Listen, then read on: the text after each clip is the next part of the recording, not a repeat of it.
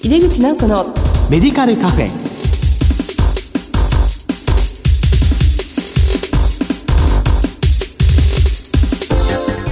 こんばんは。帝京平成大学薬学部の井出口直子です。井出口直子のメディカルカフェ。この番組は医療を取り巻く人々が集い語らい情報発信をする場です。今がん対策が見直されています。企業ではがん検診の受診率向上や治療と仕事を両立するための環境整備が問われています。今月はがん対策についてお送りします。この後素敵なゲストにご登場いただきます。どうぞお楽しみに。入れ口直子のメディカルカフェ。この番組は武田手羽の提供でお送りします。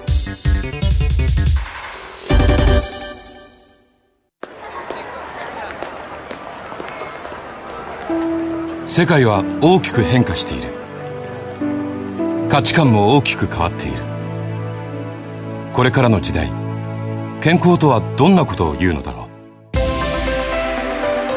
う。医薬品には何が求められるようになるのだろう。一人一人に寄り添いながら価値ある医薬品を届けたい。私たちは武田手羽です。帝京平成大学薬学部の井出口直子です。がん対策について特集の1回目です。今回はコロナ禍のがん検診と題してお送りします。ゲストは東京大学大学院医学系研究科総合放射線使用学講座特任教授の中川圭一さんです。中川先生どうぞよろしくお願いいたします。よろしくお願いいたします。まあ今日は本当にお忙しい中、中川先生お越しいただきまして、もう本当に光栄です。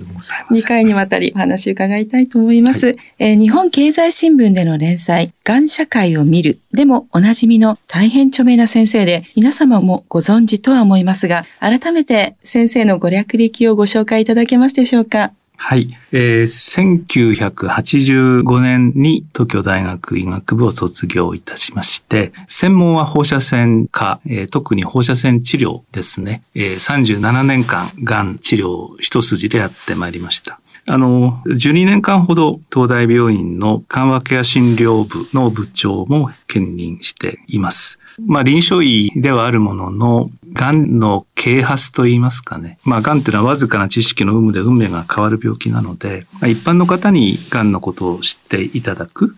まあ、癌にかからない方がいいわけですし、またかかったとしても早期に見つけておけば、まあ、9割以上治りますので、まあ、そういったことを知っていただくような取り組みもしてまいりました。がん一筋ということでしたけれども、あの先生、まあ今や日本人の二人に一人ががんになるということを言われていますが、どのような状況なんでしょうか？まあ、がんは男に多い病気でして、男性は65%の方が生涯に何らかのがんになるんですね。ですから3人に2人近く、まあ、女性は2人に1人。ただ、まあ、これはあの、男性の方が喫煙率が高いとか、私のように酒が好きだとか、そういうところが大きいんですけど、女性はですね、54歳まで女性が多いんですよね。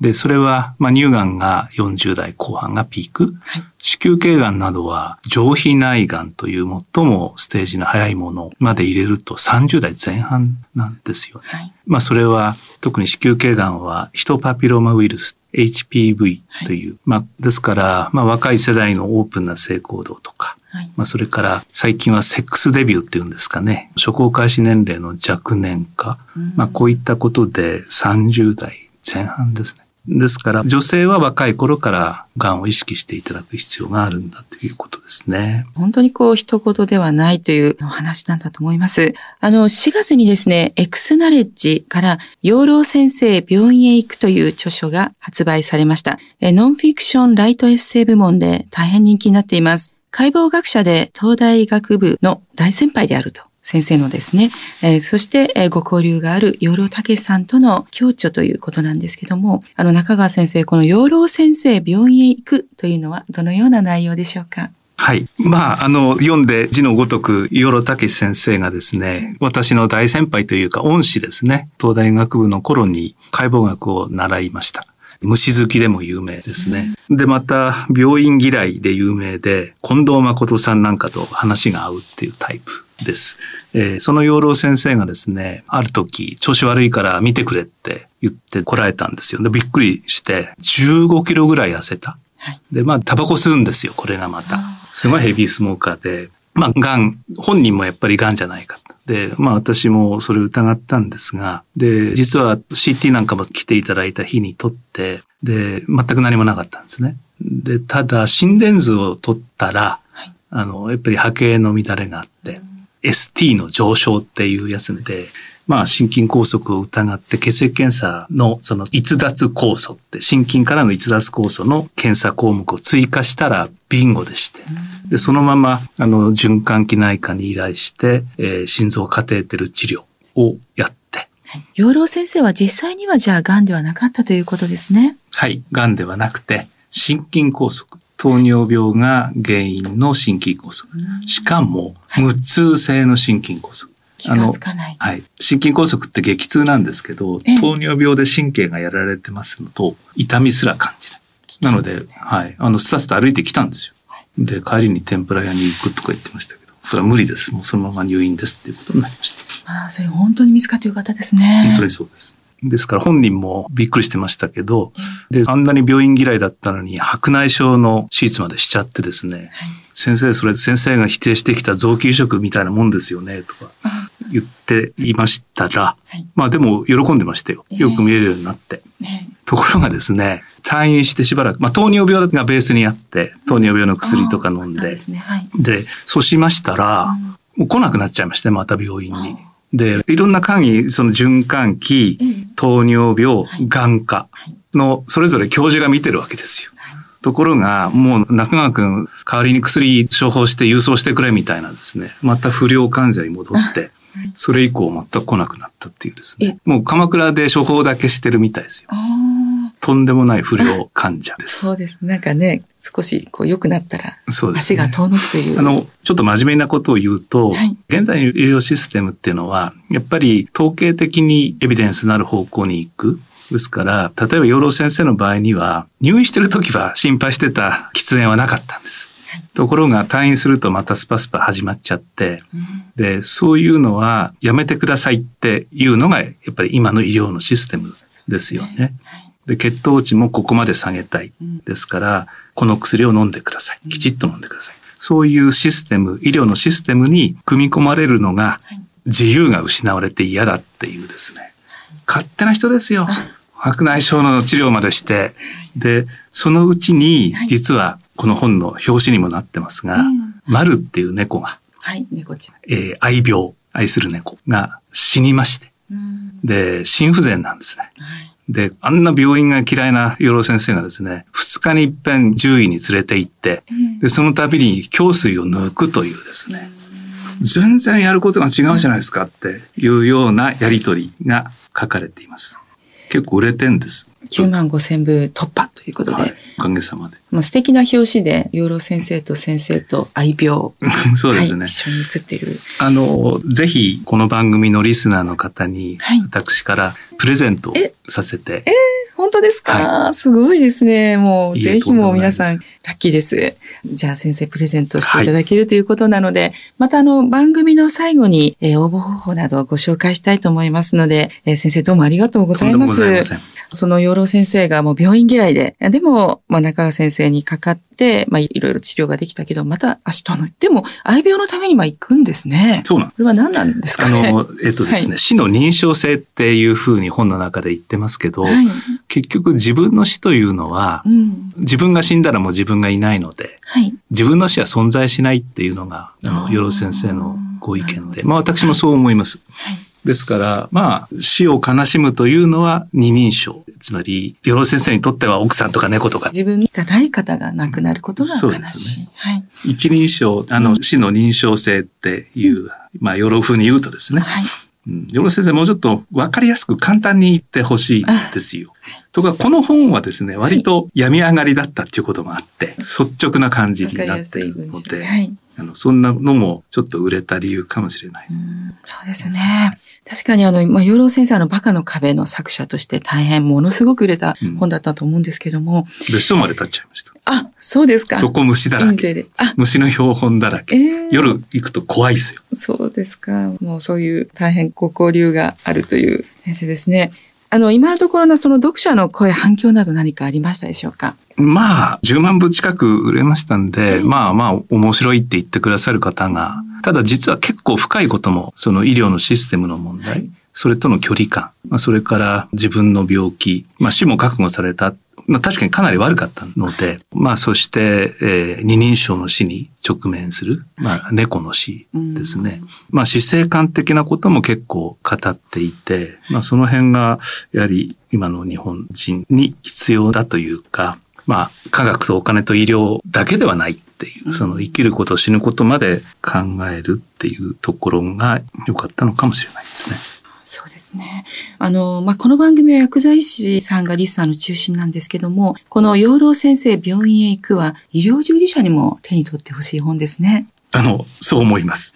医療との距離感っていう養老風な医療との付き合い方という、私はちょっと若干違うんですけど、参考にはなると思いますね。あの、薬剤師さんの先生方、医療従事者の方にはぜひ読んでいただくといいなと思います。まあ、日々あの、いろんな患者さんに接している、まあ、医療従事者ですから、まあ、いろんな思いの患者さん、まあ、その中の理解にも深まるかなっていうふうに思いますね。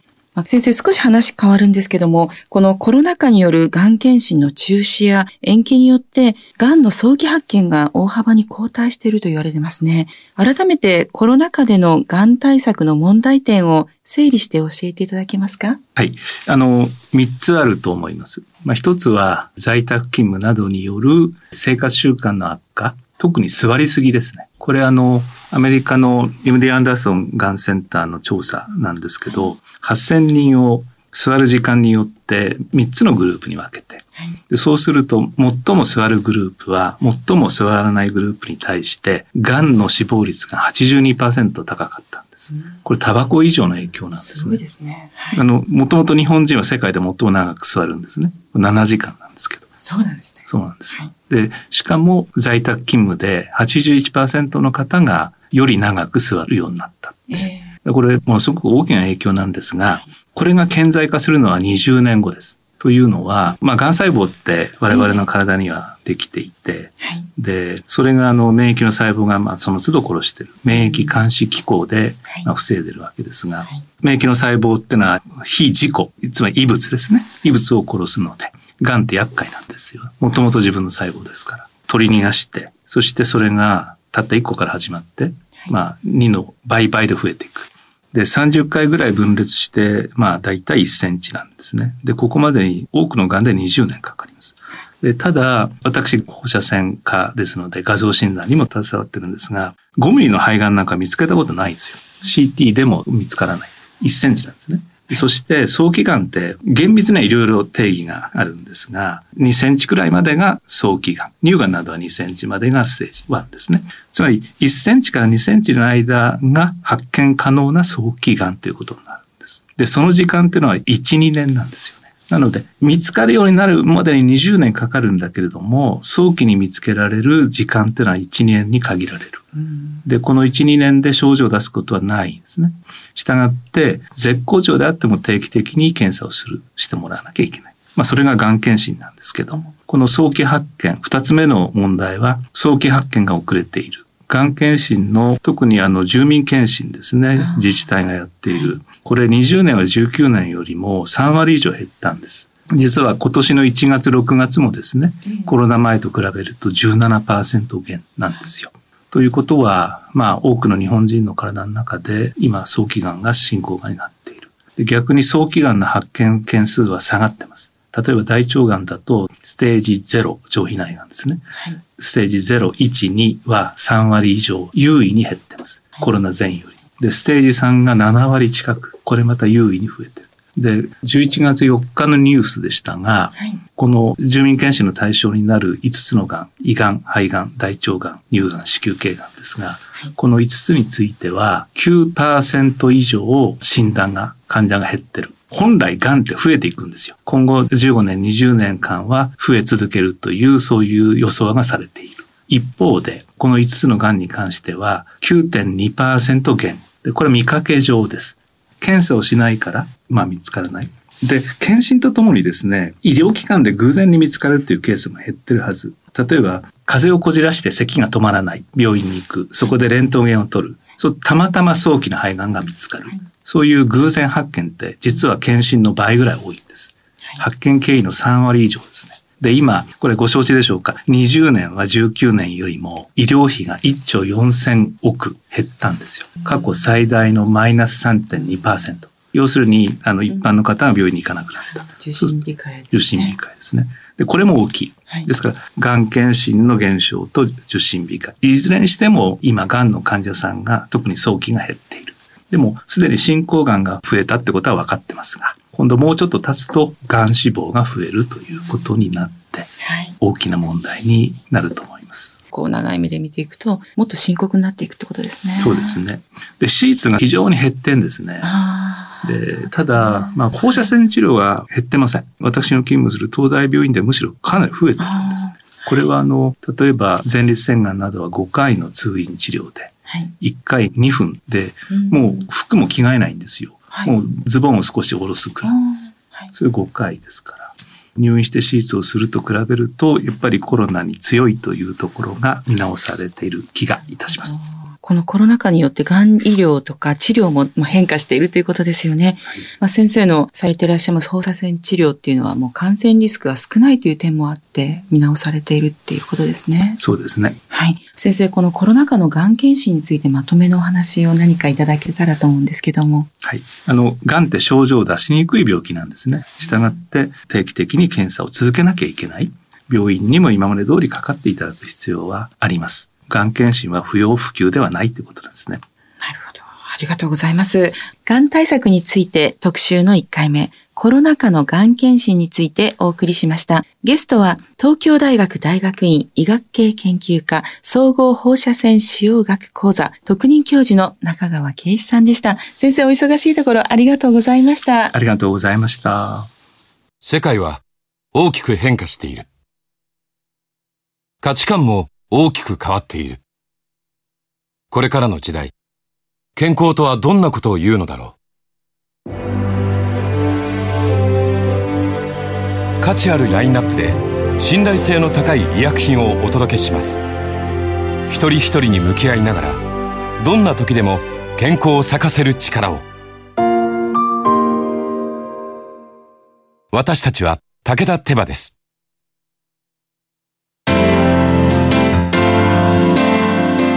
井出口直子のメディカルカフェいかがでしたでしょうか？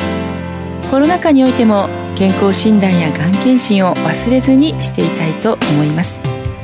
番組の中で中川先生からもご紹介がありました養老たけし先生と一緒に書かれたご著書養老先生病院へ行く。とても読みやすい本なのでぜひご一読ください。中川先生のご好意で抽選で10名様にプレゼントできます。ご希望の方は11月30日までに当番組のウェブサイトからご応募ください。お待ちしております。さてこの番組は放送後でもラジコのタイムフリーやポッドキャストでお楽しみいただけます。毎月第2第4木曜日夜11時30分から放送中の井出口直子のメディカルカフェ。次回は11月25日の放送です。皆さん暖かくしてお元気にお過ごしください。それではまた帝京平成大学の井出口直子でした井出口直子のメディカルカフェこの番組は武田手羽の提供でお送りしました。